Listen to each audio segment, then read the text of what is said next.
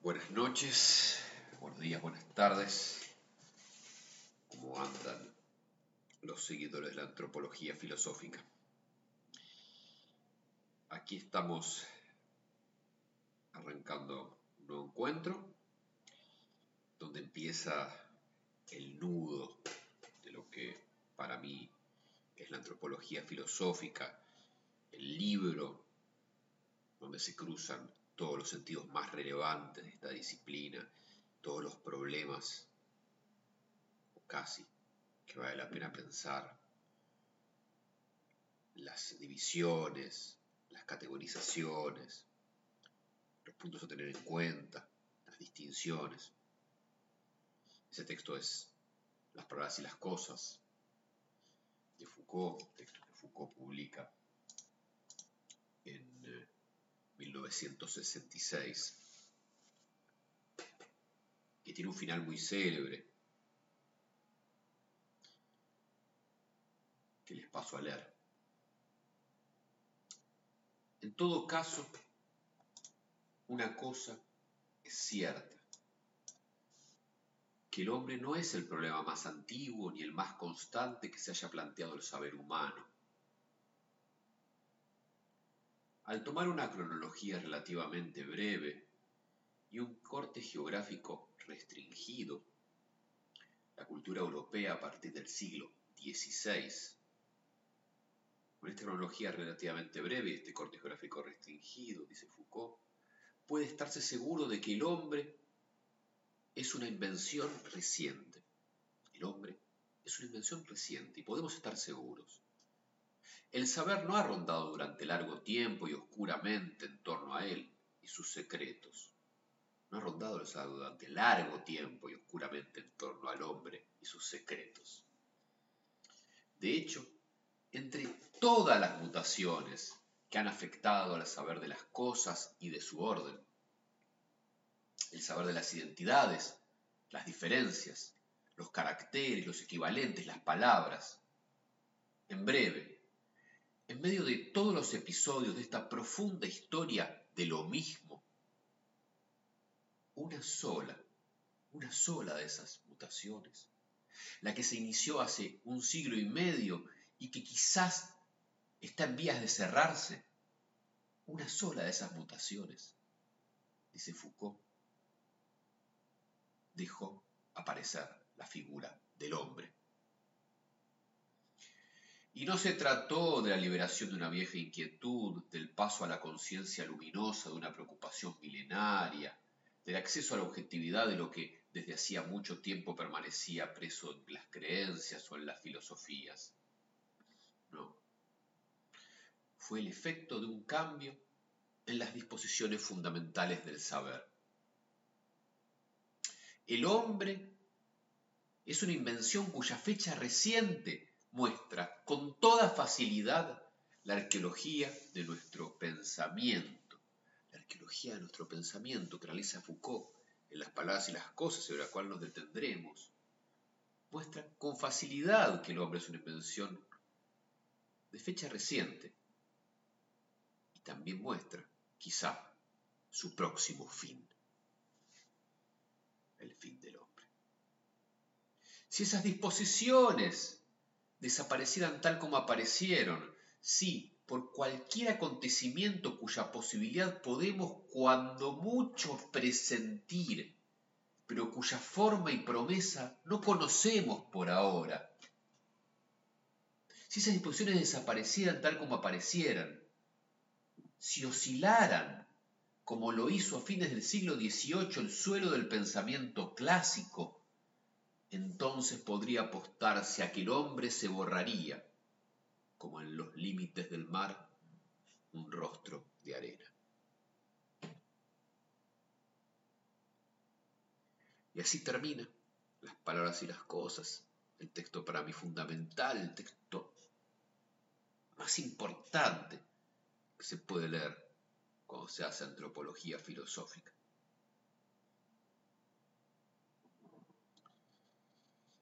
como les decía, este práctico, esta cursada, tiene por tanto como, como centro y como eje.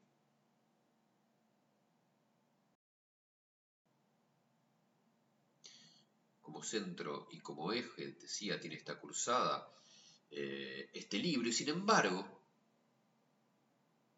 sin embargo, vamos a empezar, no vamos a empezar con este, vamos a empezar bastantes años después, 12 años después, un curso que da Foucault, 12 años después, pero que ilumina de alguna manera, introduce problemáticamente, de una manera, para mí siempre fue impresionante, la problemática de las palabras y las cosas. Y si siempre me resultó increíble y siempre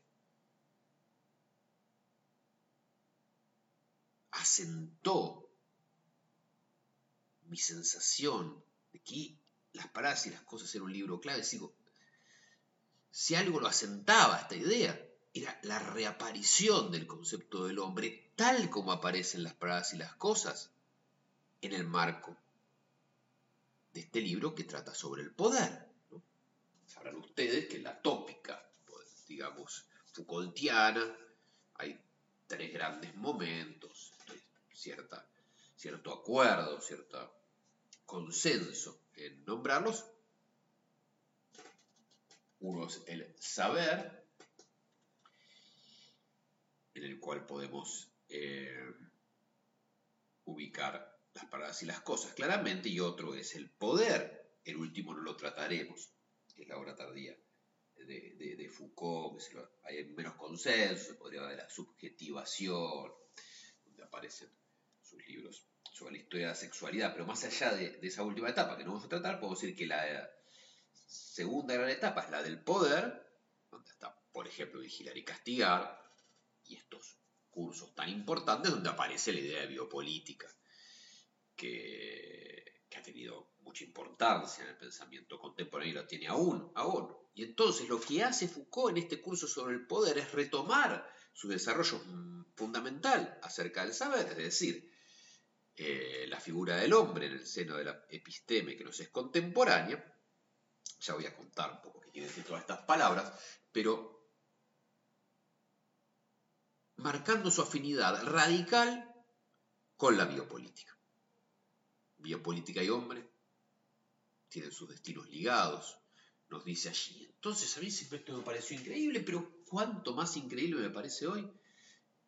Y de eso trata esta clase cuando encontramos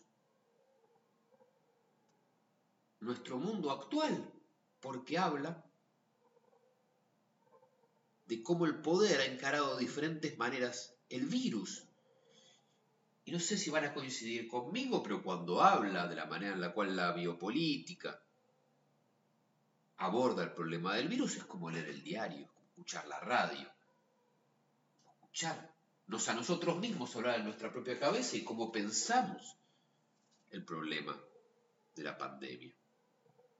Y entonces decimos, claro, todavía somos hombres, en, en el sentido en que Foucault lo pensaba, porque lo pensamos así. Pensamos la pandemia, como él dice, que se debe pensar en torno a la figura del hombre.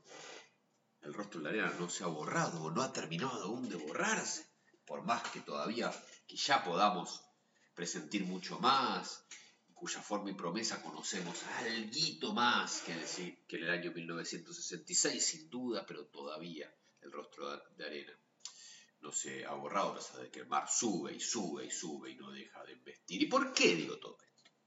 ¿En qué me baso básicamente? Empezamos por ahí. Página 108, final de la tercera clase de su curso sobre seguridad, territorio y población, textual, el hombre es una figura de la población.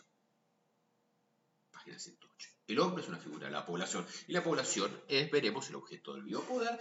Por lo tanto, como bien dice Foucault, el paquete está atado y bien atado. Vamos a empezar. Hombre como figura de la episteme contemporánea, tal como la describe con toda una gran complejidad que nos ocuparía más de un audio, más de dos, más de tres, más de cuatro. Eh, pero también es una figura de la población, es decir, del biopoder. Bueno, ahí se puede discutir relación población-biopoder. Eh, y lo vamos a hacer y lo tenemos que hacer porque la, ¿cómo se dice? las analogías o las líneas de afinidad que establece Deleuze, con lo cual cerraremos esta cursada, eh, son distintas. Podríamos decir que mueve el hombre para la, la episteme anterior, y bueno, entonces ya la biopolítica tiene que ver con el ultrahombre y no con el hombre. Charlaremos eh, sobre eso llegado el momento, pero más allá de estas ambigüedades, que siempre las hay, está bueno que las haya, sobre todo cuando trata de poner en serie desarrollos conceptuales eh, distintos, y evidentemente Foucault no tiene ningún privilegio epistémico, que quiero decir que Foucault eh, en 1978 trazaron un paralelismo entre la biopolítica y la episteme que nos es contemporánea y la figura del hombre, no quiere decir que tenga más razón que Deleuze, que la traza distinto, o de cualquier persona que la quiera trazar de otra manera. No hay privilegio epistémico. Foucault está haciendo su propia filiación y jugando con la interferencia de sus diferentes marcos teóricos que él mismo asume que han cambiado, se han modificado, etcétera, etcétera. Pero bueno, sigue siendo interesantísimo este punto y por eso les propongo empezar con teoría territorio y población para ver qué estaba pasando, para ver hasta qué punto coinciden conmigo que de alguna manera eh, esta, población, este objeto de la biopolítica, es la manera en la cual tendemos a pensar nuestro mundo.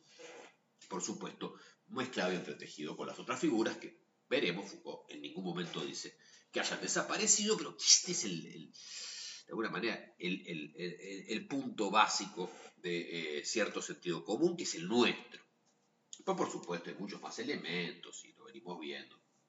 Este, sin ir más lejos, el desplazamiento entre el Homo economicus eh, que propone Wendy Brown y los desarrollos del capitalismo que son muy posteriores a 1978 y todas estas ideas que charlamos de Wendy Brown, de la valorización. Bueno, por supuesto, hay muchas más cosas que también nos interpelan, pero esta sin duda lo hace. Entonces vamos a ver cómo nos interpela y de ahí vamos a ir para atrás.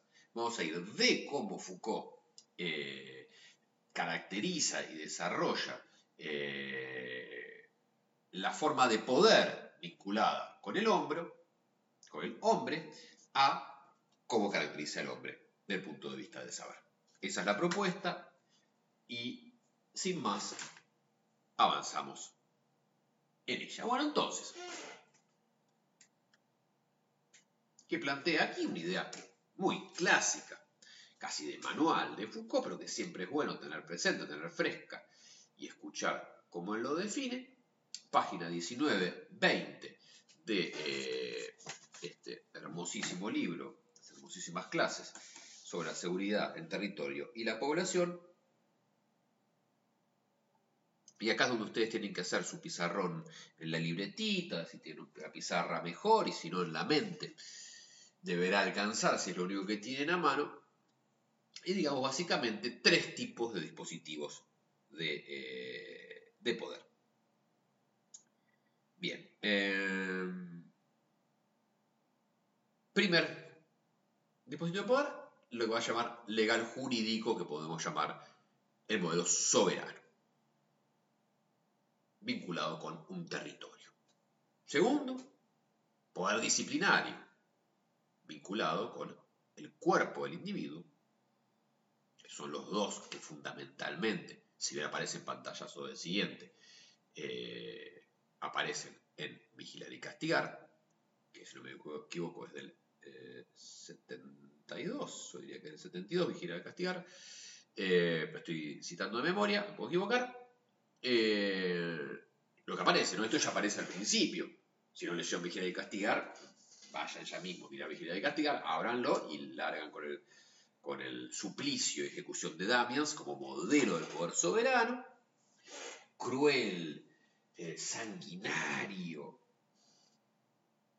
donde todo el poder de la ley cae mortal sobre el cuerpo de Damians, marcando que el solo hecho de incumplir la ley no es el problema, no es tengo de castigarte porque robaste una manzana. No, no, no robaste una manzana, eso podemos en todo caso incluso discutir. Pero no, el problema es que hay una ley que dice que no te puedes robar la manzana y esa ley la dictó el soberano. Entonces cuando te robas la manzana, la ofensa no es contra el el verdurero, sino contra el soberano que dictó la ley que dice que no te puede robar la manzana. Entonces, como atacaste y dijiste, a mí, tu ley, soberano, no me importa porque te robaste la manzana, el soberano te dijo que no te podía robar, el castigo tiene que ser espectacular, porque tiene que estar a la altura del crimen, y el crimen fue contra el soberano. El soberano te tiene que destruir, arrancar los miembros. Terrible, terrible principio de y castigar. Y luego el modelo disciplinario disciplinario donde aparece la celda del monje, las rutinas, hasta tal hora tal cosa, tal hora tal otra, tal hora tal otra, tal hora tal otra. Para ahí va a aparecer, por supuesto, la idea del panóptico, eh, cómo funcionan las cárceles, cómo funcionan las fábricas, cómo funcionan las escuelas. Tratando de moldear a cada ser humano. En el cuerpo, mismo cuerpo, esta idea de que hay que modificar las posturas corporales cuando se estudia en la escuela, las posturas corporales en la cárcel, en el hospital, en las grandes instituciones de encierro. Y en este curso empieza a añadir Foucault esta tercera forma, que son los dispositivos de seguridad, lo llama aquí, y que podemos decir tiene mucho que ver con el biopoder, aparece mencionado el biopoder ya en este curso, y será el tema de sus desarrollos partir de aquí aparecerá muy fuertemente el primer volumen de la historia de la sexualidad, que tendrá un curso, el curso siguiente se va a llamar precisamente el nacimiento de la biopolítica, va a hablar de eso en algunos muy célebres eh, textos breves, eh, que encima fueron publicados en una selección de textos que son muy célebres en Italia, que se llama Micropolítica o algo así. Eh, bueno, en fin, una compilación muy famosa, entonces, y luego, obviamente, todo el debate de la biopolítica que arranca, eh, que ocupa los años 80, los años 90, con Agamben y muchas otras figuras, Espósito, Derrida y muchas otras figuras que se suman a este gran debate eh, en nuestro país. Nuestra querida Mónica Cagliolini, gran protagonista del debate desde aquí. Bueno, en fin. Eh, bien, entonces, estos son los tres modelos, legal jurídico o soberano, disciplinario, de seguridad. Uno, dos, tres. A mí me gusta mucho, como lo describe en página 19-20. ¿Por qué me gusta? Me gusta porque es simple. Y él mismo lo dice. Es un modelo sencillo, un modelo infantil.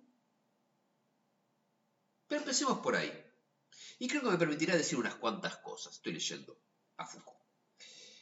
Sea una ley penal muy simple, en forma de prohibición. Digamos, no matarás, no robarás. Con su castigo, por ejemplo, la horca, el destierro o la multa. Primera. Modulación, ahí tenemos el poder legal jurídico. Una ley simple, no matarás, castigo, la horca, el destierro, la multa. Segunda modulación, ya estamos en el disciplinario. La misma ley penal, siempre no robarás, siempre asociada a una serie de castigos en caso de infringirla, pero esta vez el conjunto está marcado, por un lado, por toda una serie de vigilancias, controles, miradas, cuadrículas diversas que permiten advertir, aún antes de que el ladrón haya robado, si va a robar, etc. Y por otro lado, en el otro extremo, el castigo no es simplemente el momento espectacular, definitivo de la horca, la multa o el destierro, sino una práctica como el encarcelamiento, con toda una serie de ejercicios y trabajos que recaen sobre el culpable. Trabajo de transformación presentado sencillamente en la forma de lo que se denomina técnicas penitenciarias, trabajo obligatorio, moralización, corrección, etc. Entonces, todavía en forma infantil y simple aparece acá el eh, modelo disciplinario. Tercera modulación. A partir de la misma matriz. Sea la misma ley penal, sean igualmente los castigos, sea el mismo tipo de encuadramiento en forma de vigilancia por una parte y corrección por otra. Pero esta vez la aplicación de esa ley penal, el ordenamiento de la prevención, la organización del castigo correctivo, estarán gobernados por una serie de cuestiones de la siguiente modalidad. Por ejemplo, ¿Cuál es el índice medio de criminalidad de ese tipo? ¿Cómo se puede prever estadísticamente que habrá tal o cual cantidad de robos en un momento dado, en una sociedad dada, en una ciudad determinada, en la ciudad, en el campo, en tal o cual capa social, etc.? Segundo, hay momentos, regiones, sistemas penales que por sus características permiten el aumento o la disminución de ese índice medio. Las crisis, las hambrunas, las guerras, los castigos rigurosos o al contrario, los castigos leves, ¿producirán alguna modificación en esas proporciones? Otros interrogantes. Esta criminalidad, el robo, por consiguiente, o bien tal o cual tipo de robo, ¿cuánto cuesta a la sociedad? ¿Qué perjuicio genera? ¿Qué lucro cesante? Etcétera. Y aún más preguntas. ¿Cuánto cuesta la represión de esos robos? ¿Es más costosa una represión severa y rigurosa? ¿Una represión blanda? ¿Una represión de tipo ejemplar y discontinuo? ¿O al contrario, una represión continua? ¿Cuál es entonces el costo comparado del robo y su represión? ¿Qué vale más? ¿Aflojar un poco el robo o la represión? Otros interrogantes. Una vez que el culpable es detenido, ¿vale la pena castigarlo? ¿Cuánto costaría hacerlo? ¿Qué habría que hacer para castigarlo y de ese modo reeducarlo? ¿Es efectivamente reeducable? ¿Representa al margen del acto concreto que ha cometido un peligro permanente, de manera que, reeducado o no, va a volver a hacerlo? etc. En términos generales, el interrogante será en el fondo cómo mantener un tipo de criminalidad, digamos el robo, dentro de límites que sean social y económicamente aceptables, y alrededor de una media que se considere, por decirlo de algún modo, óptima para un funcionamiento social dado.